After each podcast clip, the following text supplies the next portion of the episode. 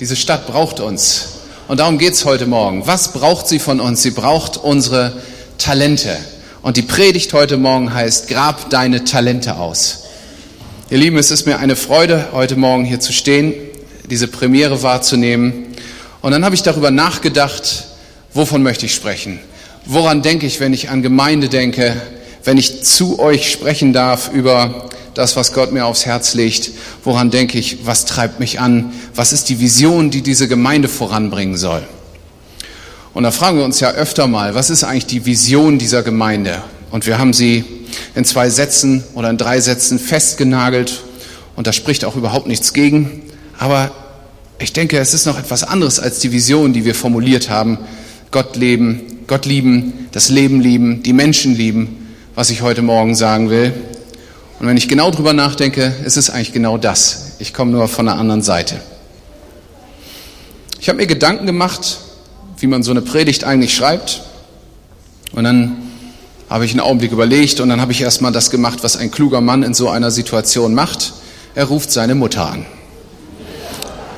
Was soll ich euch sagen? Sie ist mir eine große Hilfe gewesen. Sie sagte zu mir, Junge, rede nicht so umständlich, du neigst dazu.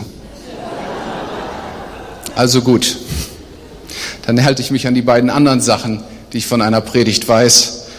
Man darf über alles reden, aber nicht über 20 Minuten. Und eine gute Predigt hat drei Punkte. Wollen wir mal sehen. Da sind sie schon. Drei gute Gründe, Werke des Glaubens zu tun. Werke des Glaubens, das klingt ja großartig. Was ist denn damit gemeint? Ich denke, wir leben nicht aus Werken. Werkgerechtigkeit ist doch sogar ein regelrechtes Schimpfwort in unseren frommen Kreisen. Die Antwort steckt in dem Wort hinter Werk, Glaube. Was also meine ich mit Werke des Glaubens? Dazu muss ich dann erstmal sagen, was ich nicht meine. Wenn jemand meint, er könne mit den Werken, die er tut, seinen Gott beeindrucken, dann ist er schief gewickelt. Ich kann mit meinen Werken überhaupt nichts bei Gott erreichen. Ich kann nicht das Geringste zu meiner eigenen Erlösung beitragen. Wenn ich zu Gott kommen will, dann muss ich mit leeren Händen kommen. Und ich muss begreifen, dass das, was ich habe, nicht reicht. Dass Gott gerecht ist, wenn er mich verurteilt. Wer nicht versteht, dass er Gnade braucht, der wird diese Gnade auch nicht annehmen können. Da sind wir uns sicher alle einig, das hören wir oft genug. Aber doch schleicht sich das oft in unser Leben ein, auch bei uns Christen. Wenn ich dies oder jenes tue, wird Gott sich darüber freuen. Wenn ich etwas anderes lasse, dann wird er es mir belohnen, wenn er in mein stilles Kämmerlein sieht. Ganz ehrlich, ich kenne solche Gedanken von mir. Aber was für Werke meine ich denn dann, wenn ich solche Werke des Gesetzes, wie die Bibel auch sagt, nicht meine? Jakobus hat sich in seinem Brief damit beschäftigt und er schreibt so eine Art Dialog, wo ihn jemand nach seinem Glauben fragt und er antwortet dann, dass man den Glauben an den Werken erkennt. So wie ein Segel ein Boot antreiben kann, nein, so wie ein Segel niemals ein Boot antreiben kann, ohne dass der Wind hineinbläst, so kann man den Wind letztlich doch nur an dem geblähten Segel erkennen. Nochmal, so wie ein Segel niemals ein Boot antreiben kann, wenn nicht der Wind hineinbläst, so kann man den Wind doch letztlich nur an dem geblähten Segel erkennen. Eine Zwischenfrage an dieser Stelle. Wer von euch steht im vollzeitlichen Dienst? Darf ich mal Hände sehen? Ja, Michi, ja, das wusste ich.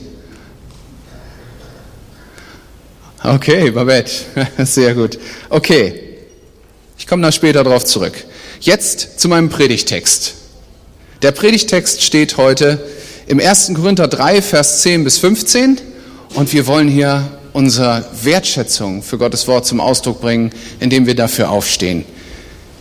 Ich habe noch ein paar mehr Bibelstellen, dann brauchen wir nicht jedes Mal aufzustehen, aber für diese wollen wir das machen. Ich lese nach der neuen Genfer Übersetzung. Ja, da ist sie sehr schön.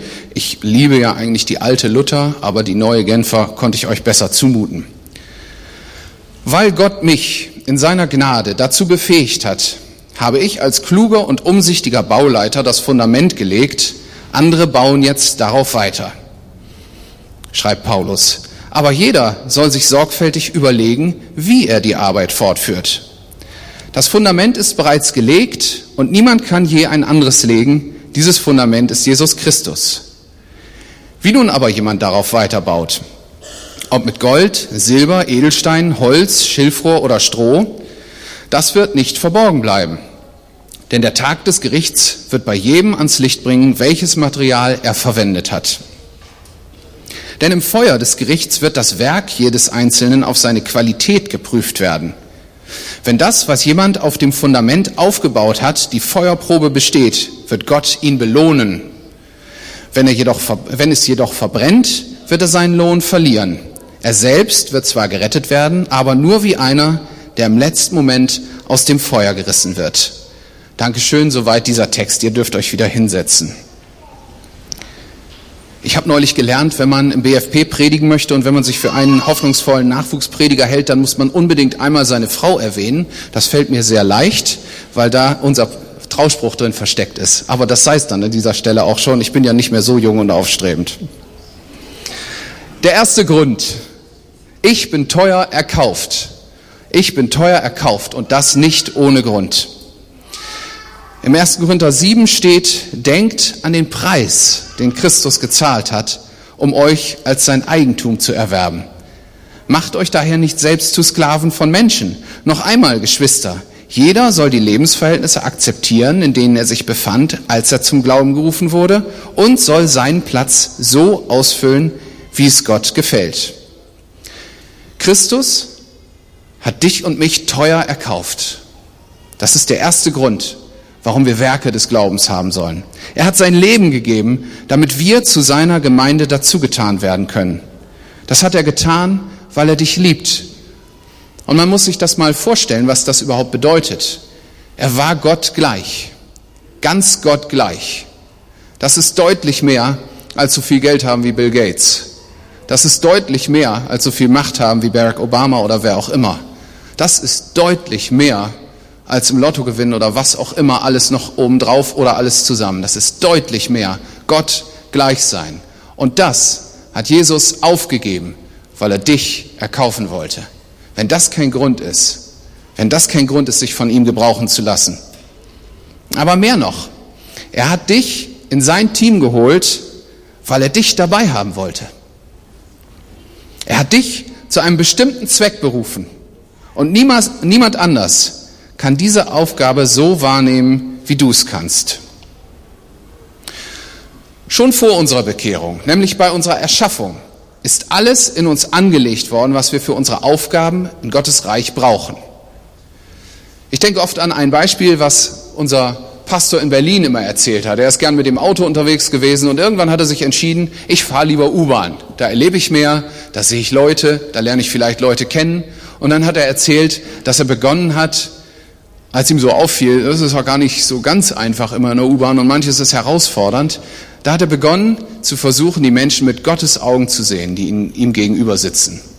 Und wenn er mit Gottes Augen versucht hat zu schauen, dann ist ihm aufgefallen, was in diesen Menschen drinsteckt. Da sitzt zum Beispiel einer ihm gegenüber mit völlig leerem Blick. Vielleicht fährt er Sonntagmorgen zur Predigt und der kommt gerade von irgendeiner Party, ist schon ganz schön zugedröhnt, hat seinen, seine Stöpsel in den Ohren und hört so laut irgendwelche äh, Musik, die vielleicht nicht hier zum Lobpreis geeignet wäre, dass die ganze U-Bahn wackelt. Und jetzt könnte ich denken, meine Güte, ist der weit von Gott weg. Aber ich könnte auch denken, guck mal, ein Lobpreiser. Was Gott in den reingelegt hat. Gott hat in den Interesse für Musik reingelegt. Ich finde, das lohnt sich mal, das zu bedenken. Bedenke doch mal, was aus deinen Gaben, aus deinem Potenzial werden kann, wenn du erstmal errettet bist, wenn du ihm gehörst, wenn du seinem Willen nachfolgst. Er hat dich schließlich geschaffen, er weiß, was du kannst. Mehr noch, er hat genau diese Fähigkeiten in dich hineingegeben, damit du sie einsetzt. Stellt euch vor, ein Violinist gibt bei einem Geigenbauer ein Instrument in Auftrag. Durch seine Worte hat der Virtuose dem Erbauer genau beschrieben, wie er die Geige haben möchte. Jede kleine Besonderheit, welches Holz, welche Maße, welche Seiten er haben möchte, hat der Musiker beschrieben. Wenn das Instrument fertig ist und im Laden ausliegt, nimmt es vielleicht ein anderer Kunde in seine Hand. Er findet es schön, er entdeckt seine Besonderheiten. Aber wenn der Auftraggeber kommt und die Geige in die Hände dessen gelegt wird, der sie sich erdacht hat, dann erst wird das ganze Potenzial der Besonderheiten ausgeschöpft. Dann erst kann sich die Geige perfekt in das ganze Orchester einfügen. Wie viel mehr ist das mit einem Menschen so, den Gott sich ausgedacht hat, wenn er in die Hand dessen gelegt wird, der ihn erdacht hat? Ihr kennt das ja, das Gleichnis von den anvertrauten Talenten. Wir wollen es jetzt gar nicht lesen, ich denke, es ist vertraut. Der eine hat fünf, der andere zwei, der andere hat eins und es ist die Frage, was machen wir damit? Die Schrift sagt uns, dass wir alle unsere eigene Aufgabe in der Gemeinde im Leib haben. Davon spricht dieses Bild des Körpers, der verschiedene Körperteile hat. Und einer kommt ohne den anderen nicht aus. Das ist, so ist es auch mit unseren Gaben. Wenn Gott dich dazu ausgerüstet hat, dass du etwas Bestimmtes gut kannst, dann wird es der ganzen Gemeinde nützlich sein. Wenn du dann diese Gabe nicht nutzt, wird sie der Gemeinde fehlen und am Ende auch der Stadt. Beispielsweise haben wir Menschen hier, die prophetisch begabt sind. Das haben wir heute Morgen schon gehört. Sie sind von Gott mit einem feinen Gespür ausgestattet und sie bekommen immer wieder etwas von ihm offenbart. Würden sie es uns nicht weitergeben, dann könnten wir es nicht hören. Und so wie wir heute Morgen schon etwas gehört haben, so gibt es das immer wieder. Jürgen hat mir auch erzählt, dass zusammen mit diesem Gleichnis noch die Erinnerung daran kam, was Gott in der Vergangenheit schon getan hat durch die, die beten, deren Gabe dieser Gebetsdienst ist. Er hat ihn erinnert an den eisernen Vorhang. Es haben Menschen jahrelang dafür gebetet, dass der eiserne Vorhang fällt und alle haben gesagt, was ihr da macht, ist völlig irrational. Das wird nie passieren. Ihr könnt sieben Jahre beten und doch ist es passiert, weil Gott es sich vorgenommen hat, weil Menschen das gemacht haben, wozu er sie berufen hat. Wenn du dich ganz in die Hände deines Schöpfers gibst, dann kann er all das aus dir herausholen, was an Potenzial in dir steckt.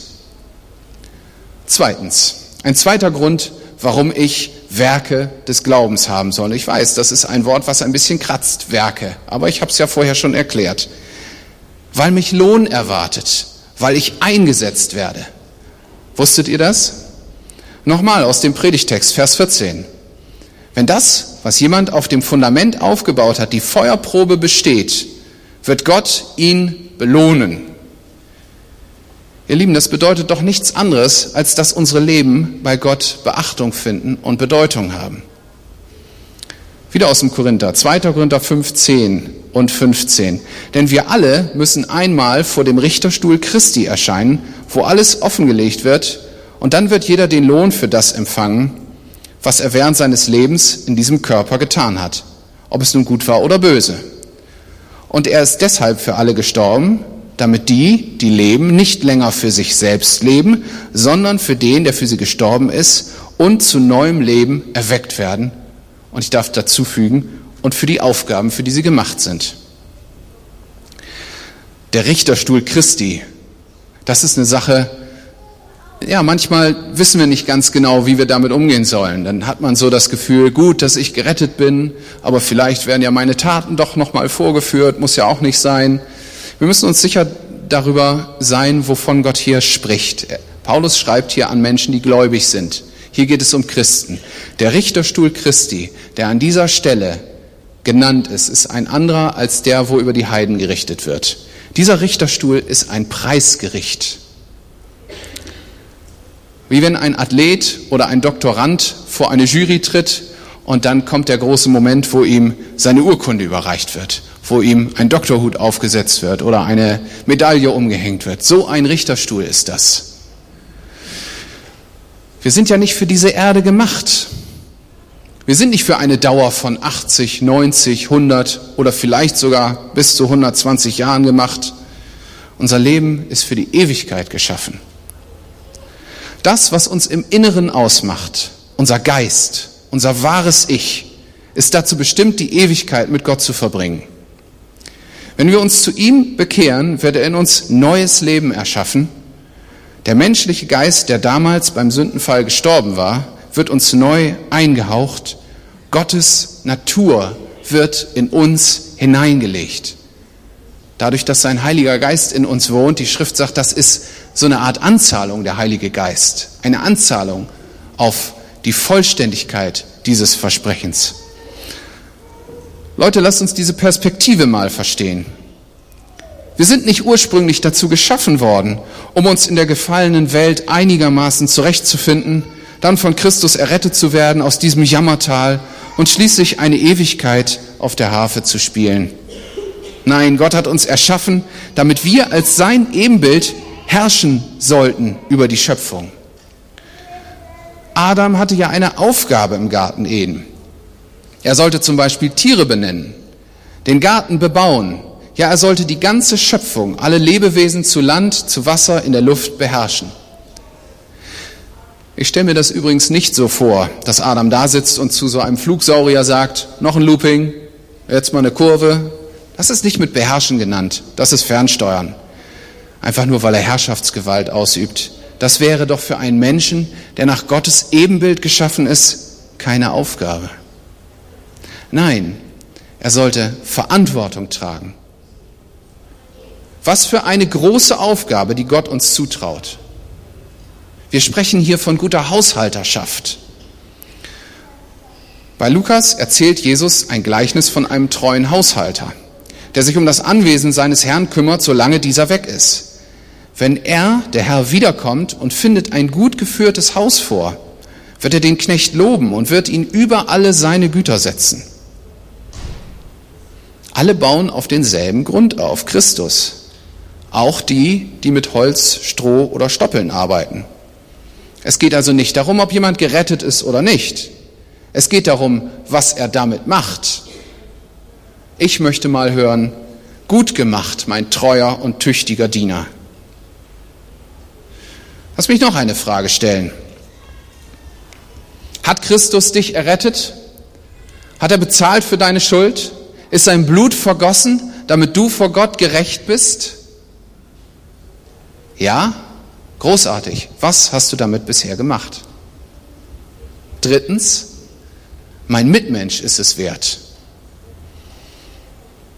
Es gab mal einen Prediger, der durch den wilden Westen gezogen ist. Ich mag diese Geschichte und ich hoffe, dass es nur eine Geschichte ist, deswegen erzähle ich sie öfter.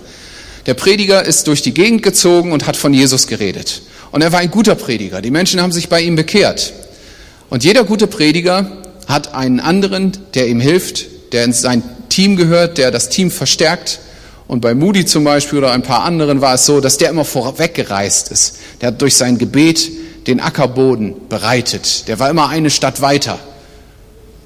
Dieser Prediger hatte als zweiten Mann einen Cowboy dabei und der ist immer mit ihm mitgekommen und war nicht eine Stadt weiter. Der hat gewartet bis zum Aufruf und wenn die Menschen sich bekehrt haben, hat er sie danach erschossen, damit nichts mehr schief geht.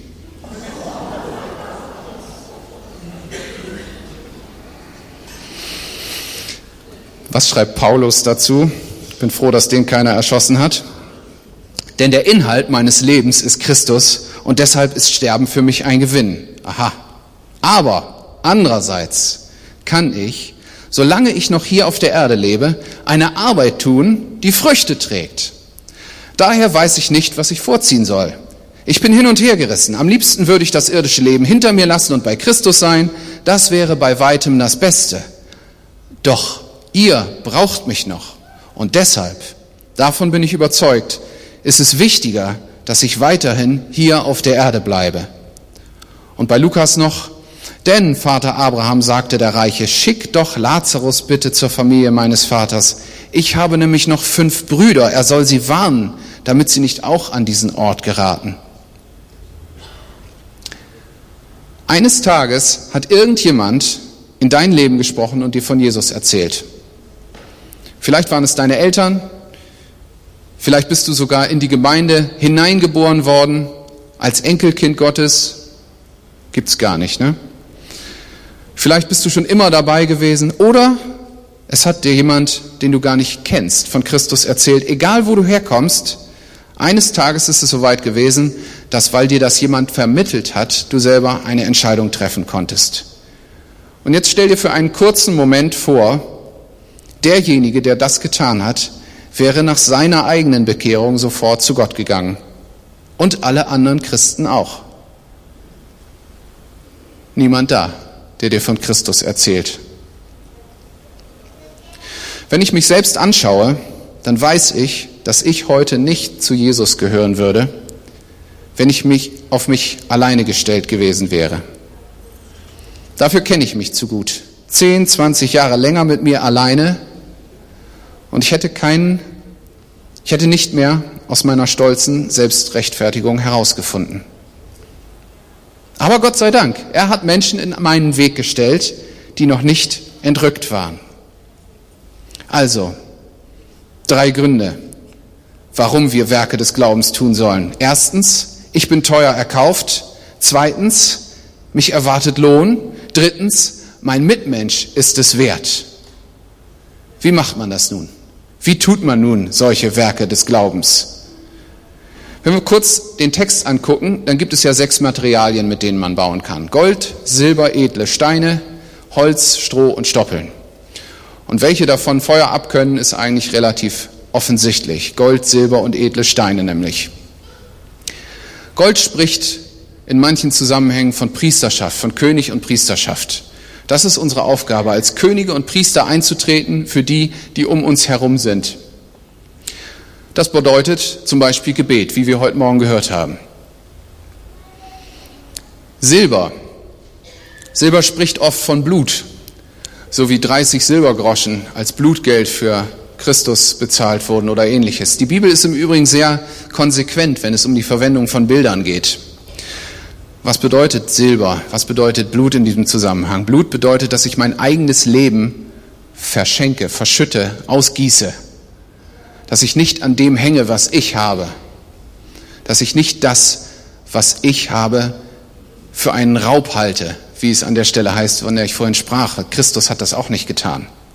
Ich weiß, das ist nicht leicht. Ich habe auch eine Menge schöne Dinge in meinem Leben und ich bin immer ganz froh, wenn ich feststelle, im Moment muss ich die offensichtlich noch nicht herschenken.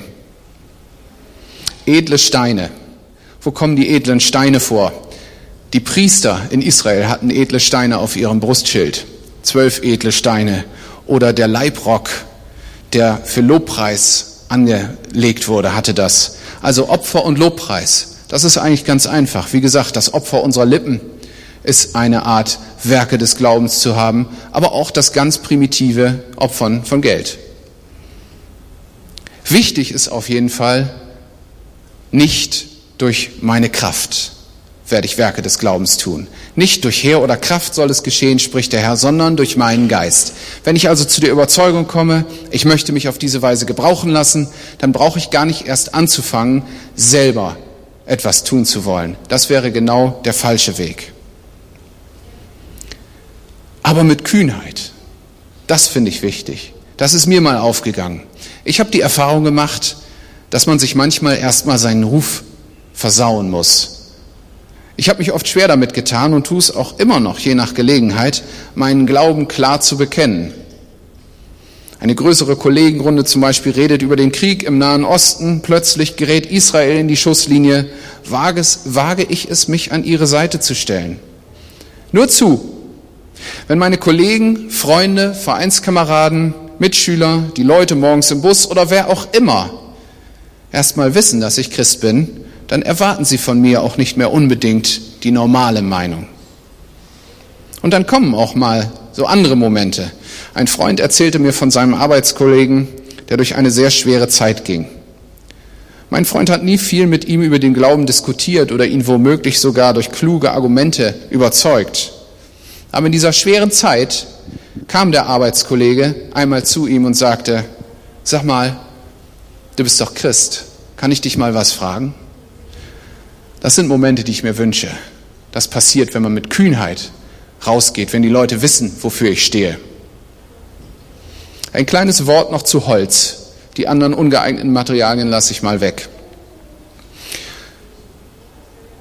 Holz trägt auch, wenn es brennt. Wer hätte das gedacht? Eine gewisse Zeit lang ist Holz geeignet, ein Bauwerk zu stützen, selbst wenn es brennt. Ich muss das wissen, ich bin Bauingenieur. Aber am Ende stürzt es doch ein. Das Feuer des Gerichts, von dem wir hier gehört haben, ist ein langsames, stetiges, andauerndes Feuer, was Läuterung bewirkt. Und nicht eins, was kurz brennt und hinterher bleiben kohlende Reste stehen, die noch zu irgendwas zu gebrauchen sind. Also aufpassen, dass das, was wir machen, nicht aus Holz ist. Sieht gut aus, funktioniert eine Zeit lang, aber ist nicht wirklich das, was, wir, was Lohn empfangen wird. Ich glaube, wir Menschen sind so geschaffen, das habe ich vorher schon gesagt, dass wir ganz natürlich in bestimmten Feldern gut sind. Und zwar in denen, für die Gott uns ausgesucht hat. Das ist beinahe schon zwingend logisch. Er hat uns ja genau dafür gemacht und ausgesucht. Mir hat mal jemand gesagt, dass alles, was wir hier tun, schon Vorbereitung auf unsere Ewigkeit ist. Wie gesagt, ich konstruiere die Tragkonstruktionen von Gebäuden. Manchmal kommt es mir vor wie ein anderes Leben, wie mein sogenanntes normales Leben oder so. Aber ich glaube inzwischen, dass Gott in Ewigkeit auch Leute gebrauchen wird, die ein Verständnis dafür haben, wie etwas trägt und hält. Ewigkeit ist bestimmt nicht auf der Wolke sitzen und Harfe spielen, das habe ich schon gesagt. Da werden Dinge bewegt. Es wird angelegt, gebaut, verwaltet, organisiert und vieles mehr. Das neue Jerusalem ist doch keine tote Stadt. Also, ich möchte gerne gut in dem werden, womit Gott mich begabt hat. Für Gott, für andere, für mich. Und jetzt stelle ich nochmal die Frage von eben. Wer von euch steht im vollzeitlichen Dienst? Bezahlt oder nicht. Ich sehe drei Hände mehr, ich bin begeistert. also, gib dich nicht länger mit deiner Eintrittskarte in den Himmel zufrieden. Grab deine Talente aus. Gleich möchte ich dich herausfordern, dein Leben neu in den Dienst Gottes zu stellen. Ich bin sicher, dass viele hier sich nicht in einer lahmen Betrachterposition befinden, sondern für Christus brennen und ihm gerne nachfolgen. Aber vielleicht hast du heute Morgen einen anderen Blick auf Werke bekommen. Wenn das so ist, dann ist der Aufruf gleich für dich. Vielleicht bist du aber auch hier und weißt noch nicht, ob du überhaupt schon dazugehörst. Wenn du an den Tag des Gerichts denkst, bist du dir gar nicht sicher, ob du von Gott, vor Gott überhaupt bestehen kannst. Wenn du heute erkannt hast, dass du selbst nichts vor Gott in der Hand hast, dann habe ich eine großartige Nachricht für dich. Jesus ist für deine Schuld gestorben und jeder, der ihm vertraut, wird gerettet. Errettung geschieht nicht durch Werke, von denen ich gesprochen habe. Errettung ist Gottes Gnadengeschenk und jeder, der sie haben will, kann sie bekommen. Bitte das Lobpreisteam, dass sie schon nach oben kommen. Wir wollen gleich noch eine Zeit der Anbetung anschließen, des Lobpreises, aber auch eine Zeit der Reaktion. Wenn was von dem, was ich, dich, was ich eben gesagt habe, dich angesprochen hat, dann ist dieser Aufruf für dich. Und ich wünsche mir, dass wir mal das einen Moment wirken lassen und uns fragen, Herr, hast du mich gemeint? Hast du mich angesprochen heute Morgen? Klopft der Heilige Geist an deine Tür, egal auf welche Weise. Ob du zum ersten Mal dazu kommst oder ob du zum ersten Mal eine Herausforderung aus Gottes Hand annimmst oder ob du einfach sagst, ich möchte gerne, dass mein Leben in die Bestimmung Gott, die, äh, kommt, die Gott für mich hat. Vielleicht möchtest du das nur festmachen, vielleicht möchtest du auch einfach nur sagen, ich bin froh, dass das bei mir so ist. Wenn irgendetwas von dem an deinem Herzen klopft, dann weiß ich, dass das der Heilige Geist ist. Nicht, weil ich so toll predige, sondern weil er gesagt hat, dass er heute Morgen hier ist, dass er sein Wort sendet, dass seine Gegenwart da ist und dass er derjenige ist, der die Herzen erkennt und der zur Erkenntnis führt. Lass uns mal zusammen aufstehen. Das passt zum Lobpreis, der gleich kommt. Lass uns einen Moment nehmen, darüber nachzudenken, ob etwas für dich dabei ist. Lass uns mal die Augen schließen und einen Moment haben, der auch für die Menschen einen gewissen Schutz bietet. Wenn dich was angesprochen hat, dann ist jetzt deine Chance, das Gott zu sagen. Wenn du dich neu hineingeben willst in deine Gaben, wenn du dich entscheiden willst, weiterzumachen, so gut wie bisher, oder wenn du dich entscheiden willst, mit Christus anzufangen, sein Angebot anzunehmen, mit Gott versöhnt zu werden, dann ist jetzt deine Zeit. Dann zeig mir mal kurz deine Hand. Dankeschön. Und ich sag dir, dass Gott sich freut, egal was deine Entscheidung ist. Es gibt keine Stufen, die man erklimmen kann oder so, dass man weiter hochkommt auf dieser Glaubensleiter. Man kann sich von Christus weiter verändern lassen, ja. Aber eine Entscheidung ist immer eine Entscheidung. Und Gott hat das gesehen. Gott weiß, was in deinem Herzen ist, dass du dich von ihm gebrauchen lassen möchtest. Wir wollen jetzt in den Lobpreis gehen und ich bitte die Gebetsteams, dass sie dazu nach vorne kommen. Rechts und links werden Gebetshelfer stehen, mit denen du beten kannst. Und wenn du eben deine Hand gehoben hast, weil du das erste Mal zu Christus kommen willst, weil du das erste Mal ganze Sache mit ihm machen willst, dann sei noch ein bisschen mutiger, als das eben war. Und komm nach vorne. Komm nach vorne. Ich würde gern mit dir beten. Und alle anderen lasst uns in die Anbetung Gottes gehen. Lasst uns beten für die Menschen, die Entscheidungen getroffen haben. Und lasst uns ihm die Ehre geben, die ihm gebührt. Amen.